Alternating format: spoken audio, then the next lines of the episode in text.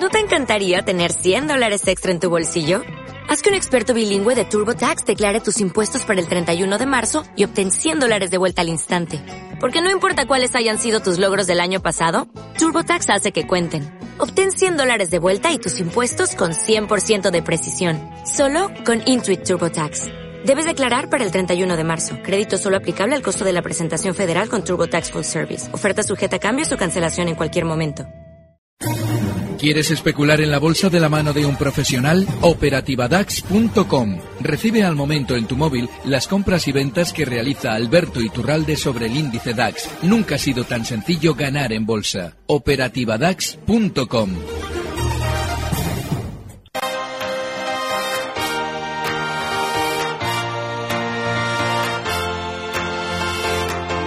En Gestión a Radio, primera hora.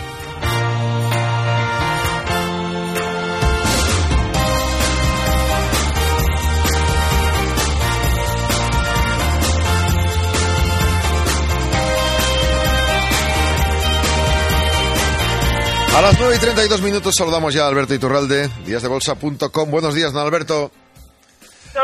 Vamos a atender a nuestros oyentes que seguro que están, bueno, estoy viendo que están ávidos de consejos de expertos como usted. Eh, vía WhatsApp 657 78 91 16 o vía teléfono 91 242 83 83 o por mail también, primera hora arroba gestionaradio.com. Es un día, eh, un día de presentación de resultados, es bueno para abrir nuevos horizontes, para invertir en otros sitios o eh, depende. Eh, por ejemplo, cuando el día en el que se van a publicar resultados ha sido eh, o se, vea, se ha visto precedido por subidas, como hemos visto durante estas últimas sesiones. Fíjate, el miércoles pasado comentábamos que era el momento de estar largo en los bancos.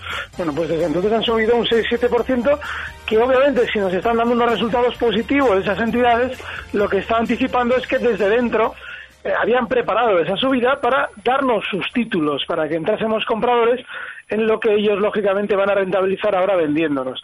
De manera que, bueno, más que abrir nuevos horizontes, en realidad se trataría de cerrarlos. Lo que ocurre es que, bueno, hay que esperar un poquito a ver en qué tono se producen esos resultados. En general, en Estados Unidos han dado en tono positivo y seguramente en España también, sobre todo la banca, que es la que de la mano durante estos días va a ir presentando resultados. Bien, bien. Bueno, pues eh, seguro que muchos lo han constatado, seguro que le han hecho caso y más de uno está ahí en banca, por ejemplo, en largos. Eh, tenemos algunos mensajes, por ejemplo, este de WhatsApp. Soy Ángel, buenos días. Quiero invertir en Endesa para mantener en el tiempo. ¿Es buena idea y a qué precio? Bueno, de, de, las eléctricas, Endesa es de las que mejor está funcionando durante estos últimos días. De hecho, está tentando acercarse hasta esa zona de máximos históricos que marcaba justo en noviembre, esa zona 1950, y yo desde luego que si tuviera que estar en una eléctrica en el lado alcista, lo haría en Endesa. Ahora bien, el hecho de que lo hagamos en el largo plazo no significa que esa eh, posición no deba tener un, límite de pérdidas. Yo en el caso de Endesa, como va a ser una operación tranquila, lo fijaría en los 18 euros. Están 19.23 cotizando ahora mismo. ¿Y el punto de entrada? Bueno, pues eh, claro, técnicamente debería superar los 19.50. Eh, por ahora la forma del precio para mí es muy buena, no tiene apenas volatilidad, no tiene nerviosismo y eso es muy buen síntoma para el comprador de largo plazo. Así es que lo podría hacer ahora mismo, entrar comprador con el stop en 18.50 y el objetivo, aunque sea largo plazo, yo desde luego a todo le pondría un objetivo, si va a hacer esa operación, el stop en 18.50 y el objetivo en 23 euros. Bien, tomando nota. Y desde Palencia, Luis le saluda. Don Alberto, buenos días. Y pregunta, ¿esperamos correcciones para volver a entrar en Santander o Repsol? Eh, en Santander sí. Yo durante estos días comentaba que seguramente los objetivos que yo daba la semana pasada en los dos grandes bancos se quedarían cortos. Lo que ocurre es que están durante estas horas, aunque no, aunque dentro del índice español no sean de los que peor están funcionando, desde luego los bancos, pues están ya laterales. Así es que eh, yo ya no me la jugaría para lo que le puede quedar de subida al Santander, mm. que estaría rondando la zona pues 4.60, está ahora mismo en 4.49. Mm. Seguramente se van a ver, ¿eh? 4.60, pero ya entrar no, porque eh, el miércoles pasado los teníamos, le teníamos al Santander en zonas de 4.15, 4.10 y esa sí era buena zona de entrada, pero ya en 4.50 desde luego yo ya no entraría. Y en el caso de Repsol yo entraría ya, porque creo que es un valor que dentro de la bolsa española todavía le queda un poquito de recorrido. recorrido. Y es marca de la casa el normalmente funcionar un poquito mejor cuando ya los demás paran. Así es que siempre y cuando seamos conscientes de que el stop en Repsol está justo en los 12.50, está ahora mismo en 12.97, sí. creo que va a funcionar un poquito mejor que los demás hasta zona de 13.50 durante estos días. Casualmente el siguiente oyente también preguntaba a Repsol para posicionarse a largo, así que imagino que tomará nota de... Sí, sí, sí. De hecho, los bancos están funcionando mejor eh, el problema que hay es que ya no tienen tanto recorrido. Sin embargo, Repsol yo sí creo que todavía le queda un poquito más de recorrido. Mm. Estamos en el consultorio. Los amigos que quieren, ya saben, 91 242 83 83 vía telefónica o por WhatsApp 657 789116 o directamente por mail también, primera hora arroba gestionaradio.com. En Málaga nos eh, consultan ahora mismo desde Málaga por, eh, para entrar ahora en día. ¿Qué le parece? Eh, vale. El caso de Díaz es de un valor que durante la sesión de ayer más o menos encontrábamos ciertos recortes en todo. Sin embargo, Díaz lo hizo de manera exagerada. Recortaba desde la zona 5.49 hasta, fíjate, los mínimos de ayer en 5,06. La zona de soporte técnico en la que seguramente van a empezar a apoyar el valor está en 4,80. Todavía hoy sigue marcando eh, nuevos mínimos en el descenso. Así es que yo lo que haría sería esperar hasta esa zona 4.80 para plantearme una entrada para un rebote, no mucho más. El valor ayer presentaba resultados y la reacción todavía sigue siendo negativa. Así es que ese 4.80 será para solo un rebote. Bien. Y un tocayo suyo, don Alberto, dice, soy Alberto desde Zaragoza, estoy en Sabadell eh, a 1.24 desde ayer. ¿Qué hago? Mm. Dice, pensaba en el stop en 1.23, aunque esta mañana ya ha abierto por debajo y no lo tenía técnicamente aplicado. ¿Qué haría usted, don Alberto? Le Es que el stop en una posición, yo por ejemplo el Sabadell, días atrás me preguntaban y yo decía, bueno, el stop está en 1.23, mm. pero el recorrido alcista del Sabadell, que todavía no ha llegado a niveles del Brexit, si lo quiere hacer, que yo creo que lo quiere hacer, puede estar en 1.37. Claro, el Sabadell nos va a publicar resultados durante estos días seguramente, y a mí eso no me gusta demasiado. Pero siempre y cuando tengamos claro que el stop para una operación tan eh, tranquila, porque es una operación tranquila hasta el 1.37, cotiza ahora en 1.24, pues tiene que estar en ese stop en 1.23, pero a cierre de sesión. Es decir, si hoy nos cierra por debajo de 1.23, mañana en apertura lo aplicaríamos. Yo no estaría durante la sesión pendiente del 1.23 y el objetivo alcista es 1.37. Bien, bueno, tomada la nota, espero que, haya quedado. Este amigo, vía también WhatsApp, nos pregunta que cómo ve usted a, Vidrala, soportes y resistencia de Vidrala, y luego, bueno, el precio de compra dice 51,90. Y luego pregunta por IAG, soportes y resistencia. Empezamos, si quiere, por Vidrala, 51,90. Sí. Lo compró. Eh, Vidrala está muy, muy débil durante estas sesiones. En el largo plazo sigue alcista, pero todo lo que está apuntando ahora sería a descender hasta zonas de 48-70. Desde luego que, bueno, él sí dice, vale, yo me la he jugado aquí. Bueno, el último stop en 50,70, es decir, un 1% por debajo de donde cotiza. Y ahora mismo, en el corto plazo, así como ha habido oportunidad de pillarlas, lo hemos comentado también en primera hora hace meses, pero ahora no es el momento. IAG, pues ha llegado hasta donde decía, ha rebotado durante estos días hasta zonas de 4,60. La semana pasada también nos preguntaban por él y bueno, pues era uno de esos valores que claramente marcaba rebote. Ha llegado hasta el punto del rebote, el objetivo del rebote. Ayer marcaba 4,67, es decir, 4,607 y a partir de ahí ya es salida del valor. De acuerdo. Te, tomada nota. tenemos vía telefónica 91 242 83 83 al siguiente amigo. Es Javi desde Bilbao. Buenos días, Javi. Hola, adelante Javier. ¿Nos oye? Don Javier, buenos días. ¿Nos oye seguro? Igual se ha cortado esa llamada. Bueno, vamos a intentar repescarla en un instante. Y mientras, pues, a ver, María, María de Valencia pregunta eh, si cree que podrán seguir la tendencia alcista Repsol, Enagas y BBVA. Repsol sí, BBV seguramente también. Lo hemos comentado antes el caso de Repsol y en el caso del BBV, pues no le voy a extrañar un poquito más de subida hasta zonas de 6,60. Está en 6, durante estos días marcando ya los 6,40 de objetivo que le dábamos la semana pasada. En Aras eh, tiene un problema que consiste en el hecho, bueno, la tendencia sigue siendo de muy largo plazo alcista, es decir, a años vista el gráfico sigue marcando una tendencia alcista. Sin embargo, lleva eh, del orden de, pues fíjate, desde enero de 2015 cotizando en zonas que se están viendo ahora. Esta zona 25-80 se veía ya en enero de 2015 y desde entonces no es que haya levantado el vuelo de una manera excesiva.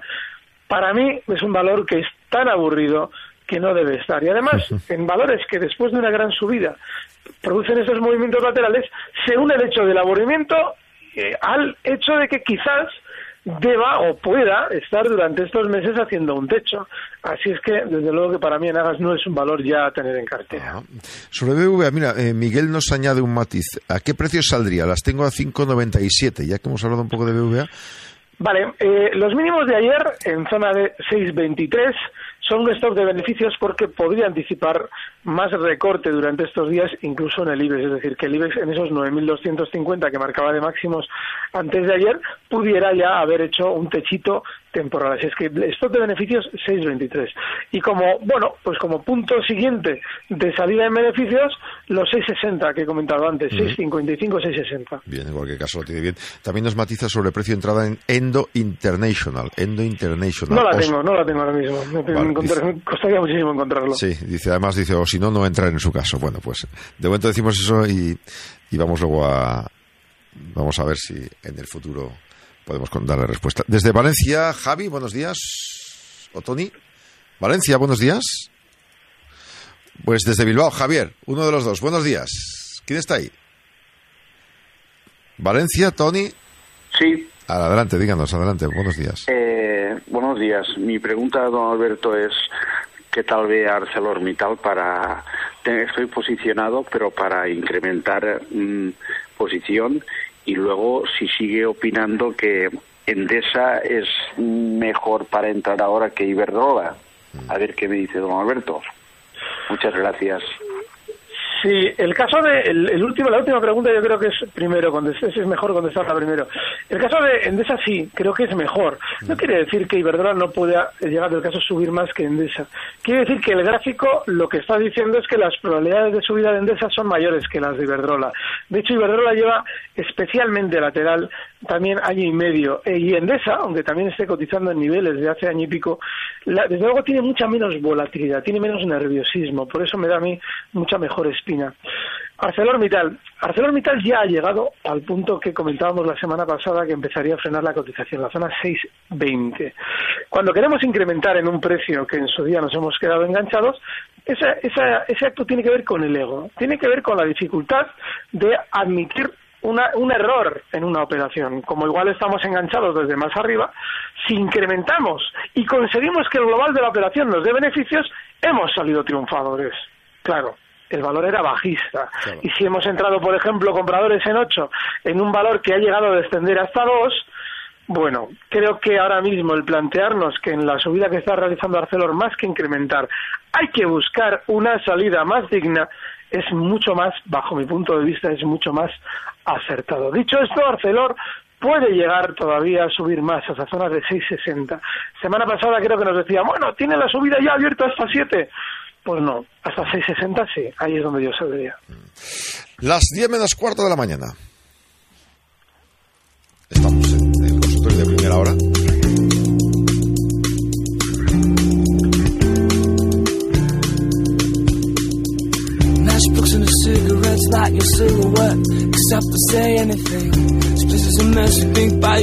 Consultorio también vía telefónica 91 242 83 83 Girona. José María, buenos días, buen día. Buen día. Uh, ¿Sí, diga? Una pregunta al señor Iturralde. Sí. Uh, ya, mm, Arcelor me ha contestado. Yo, yo, no entendía cómo este valor puede haber subido un 200% cuando uh, quitó el dividendo, no espera ganancias hasta 2018 me lo ha contestado más o menos. Y con respecto a OHL y Fomento de Construcciones y Contratas, están en la misma situación. Dos valores que quitaron el dividendo. Eh, Fomento de Construcciones y Contratas ha presentado resultados hoy y ha perdido un 5, o sea, un 50% más que el año pasado. OHL está en la misma situación.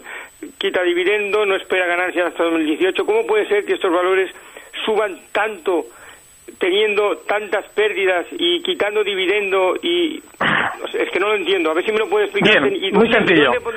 ¿Y dónde pondría, por favor, eh, eh, para ponerme corto, ¿en, ¿en, qué punto se pondría corto? Vale.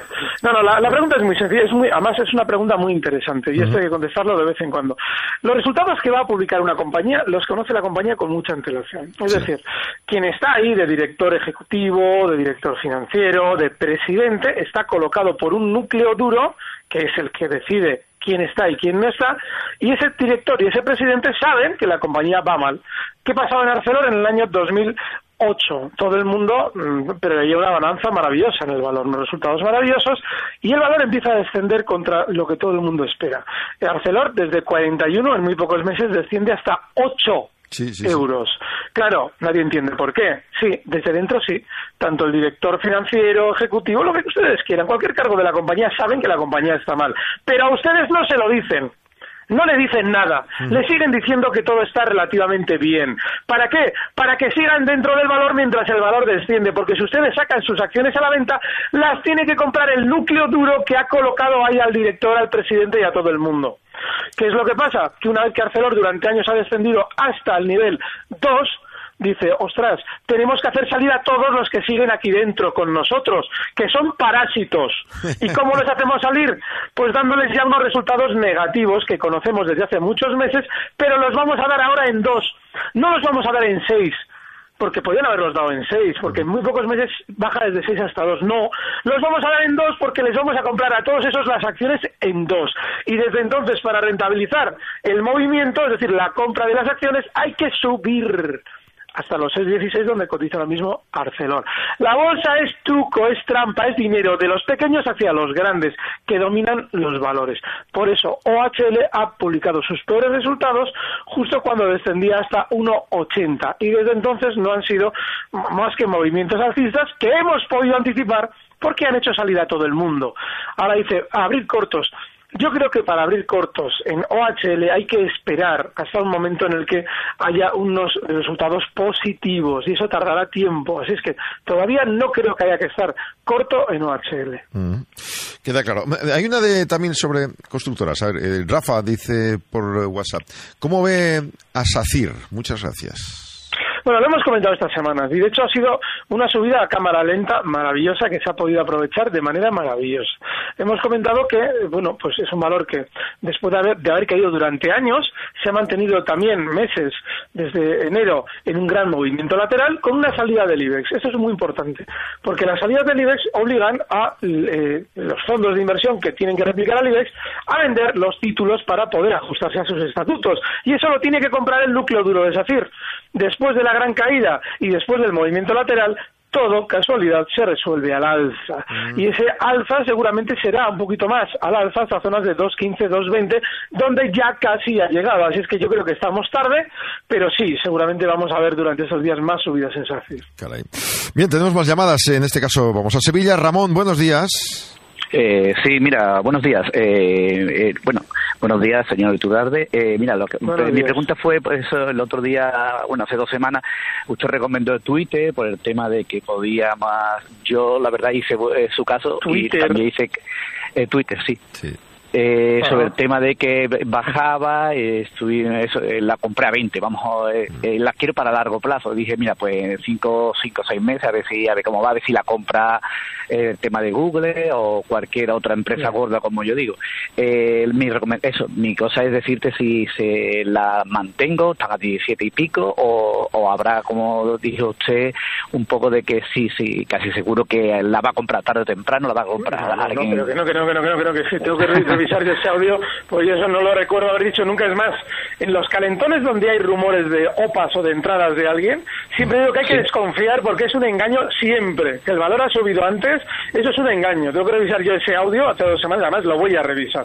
Porque me resulta muy extraño que yo haya dicho eso de Twitter. Muy extraño. Es más, les sugiero que, que, recuerde si no es otro analista el que se lo ha dicho. Puede ser, puede ser. En cualquier caso, en cualquier caso Antonio, para, para, para centrar el tema, ¿a cuánto, ¿a cuánto está dentro por si le puede dar algún consejo? Eso, a, a 20. A 20 está. ¿Hay alguna solución que se le pueda ofrecer a Ramón? Ramón, le escucha por la radio, gracias. gracias. Pues que nos escuche, porque porque creo que quien le ha dicho eso ha sido otro. Vamos a ver, el, el, el, normalmente cuando un valor ha tenido una subida, un calentón, ¿eh? como es Twitter, hasta zonas de 25, subiendo en muy pocas sesiones desde 17, si se, si se empieza a decir que va a haber una OPA, lo que quiere decir en realidad es que quieren vender desde dentro y a los medios de comunicación les han sugerido que igual hay interés en la compañía para que esos medios, a su vez, hagan de correa de transmisión y e inspiren compras a los pequeños inversores de lo que quiere vender el que está generando el rumor. Entonces, obviamente, a partir de ahí, pues no, mire, yo es que no es que en 20 no hay que estar, no hay que estar en 20 y tampoco hay que estar por debajo de 18.25 y cotizando en 17,26 como es ahora mismo, es decir, debajo del 18.25 y viniendo de un probable engaño, menos todavía. Y nosotros estamos los miércoles. De acuerdo, queda clarísimo. Eh, más llamadas hoy desde Granada. Antonio, buenos días. Buenos días. Adelante, Antonio, díganos. Pues mire, quería saber la opinión de don Alberto Iturralde para comprar acciones de Fielman. Él alguna vez ha comentado que era muy alcista en Alemania. Y de, bueno, otras como Logista o Amadeus, a ver cuál le gusta, o Essilor. Antonio, eh, recuérdanos, es que justo en el momento que ha dicho el nombre se nos ha... Fielman, con F. Fielman, vale él ha comentado, o bien, no sé, a SML Holding o Essilor, alguna de estas extranjeras que él comenta, a ver cómo, le, cómo la ve, porque el logista ya dijo que se había sacado el precio y Amadeus también. Mm, de acuerdo. Mm, ya. Bueno el, bueno, el caso de logista concreto es diferente al de Amadeus, por ejemplo, porque aunque se haya escapado el precio, depende un poquito de nuestro planteamiento. Si sabemos estar en el largo plazo, logista es un buen valor. Pero bueno, en principio sí que es cierto que el otro día estaba en 19.50 y ay, si no lo aprovechamos ahí ya no hay manera. Fielman, desde luego, en el mercado alemán a mí no me gusta. No es un valor que yo estaría. Hemos comentado Heidelberg Cement y hemos comentado muchos allí que han funcionado bien. Pero Fielman no. Yo es que creo que se refiere a otro compañero que sí ha hablado de Fielman mucho. Pero bueno, si, si vamos a estar en Fielman yo esperaría un recorte hasta zonas de quizás de las, eh, los 67,70 donde seguramente después de la sobreventa que tiene, porque tiene una caída durante estas dos, tres últimas sesiones muy rápida, pues ahí va a hacer un soporte. Está en 68,92, yo esperaría. Y el caso de Amadeus, hombre, el problema de Amadeus también es un poquito el de logista. Y es que yo siempre sugiero en valores como Amadeus que se espere un recorte. Estos días atrás ya llegaba a un objetivo alcista de compra y sí, zonas de 42,80, 42,50 puede ser una, una zona buena de compra. Está en 42,95. Pero es un valor de largo plazo, no para tenerlo ahora mismo muy rápido. Esta respondido también a unos cuantos amigos por WhatsApp. Nos queda un minuto a ver si José de Madrid puede hacerlo breve. Don José, buenos días. Hola, buenos días. Eh, le quería preguntar nada más al señor Iturralbe. Yo me he puesto en corto ayer a 30 minutos porque hizo un cara a casa y entonces estoy en corto desde 10.820 porque veía que esto no, no rompía por arriba. Mi pregunta es, ¿hasta dónde puede estar corrigiendo o mantengo la posición corta todavía? Esa era mi pregunta. Vale. Eh, yo también estoy corto, estoy como él, estoy como José. Fíjate, yo creo que eh, todavía eh, no ha terminado los índices de darnos sensación alcista. Es decir, eh, yo creo que seguramente después del movimiento bajista, yo también estoy corto en el DAX, pero creo que el, objetivo bajista de ese movimiento es zonas de 10.660 seguramente, no, no un objetivo bajista muy ambicioso. De manera que yo en esa zona, en la operativa DAX, cerraré los cortos. Incluso si durante estas horas volviera el DAX a cotizar por encima del cierre de ayer, eh, estoy hablando del índice, por encima de los 10.745, donde yo tengo abierto esa zona, esos cortos, pues seguramente los cerraría. Pero sí, sí creo que, aunque va a tener un poquito más de recorte, nos va a dar guerra. ¿eh? A los que estamos esperando más caídas en el medio plazo, como soy yo, nos va a dar un poquito de guerra en los 10.660, donde cerraría esos cortos. Bueno, pues con esta llamada cerramos este consultorio de hoy, como siempre agradeciendo muchísimo toda su afabilidad y su amabilidad. Don Alberto, gracias y hasta el próximo miércoles. Un fuerte abrazo, gracias a vosotros. Un abrazo, hasta la próxima. Alberto Iturral de díasdebolsa.com, dando consejos y claves a todos nuestros amigos oyentes que han llamado, gracias también a ustedes, y a los que han mandado WhatsApp y a los que han estado mandando emails. Recibe al momento las operaciones de Alberto Iturralde vía SMS en tu móvil. Operativa DAX.com.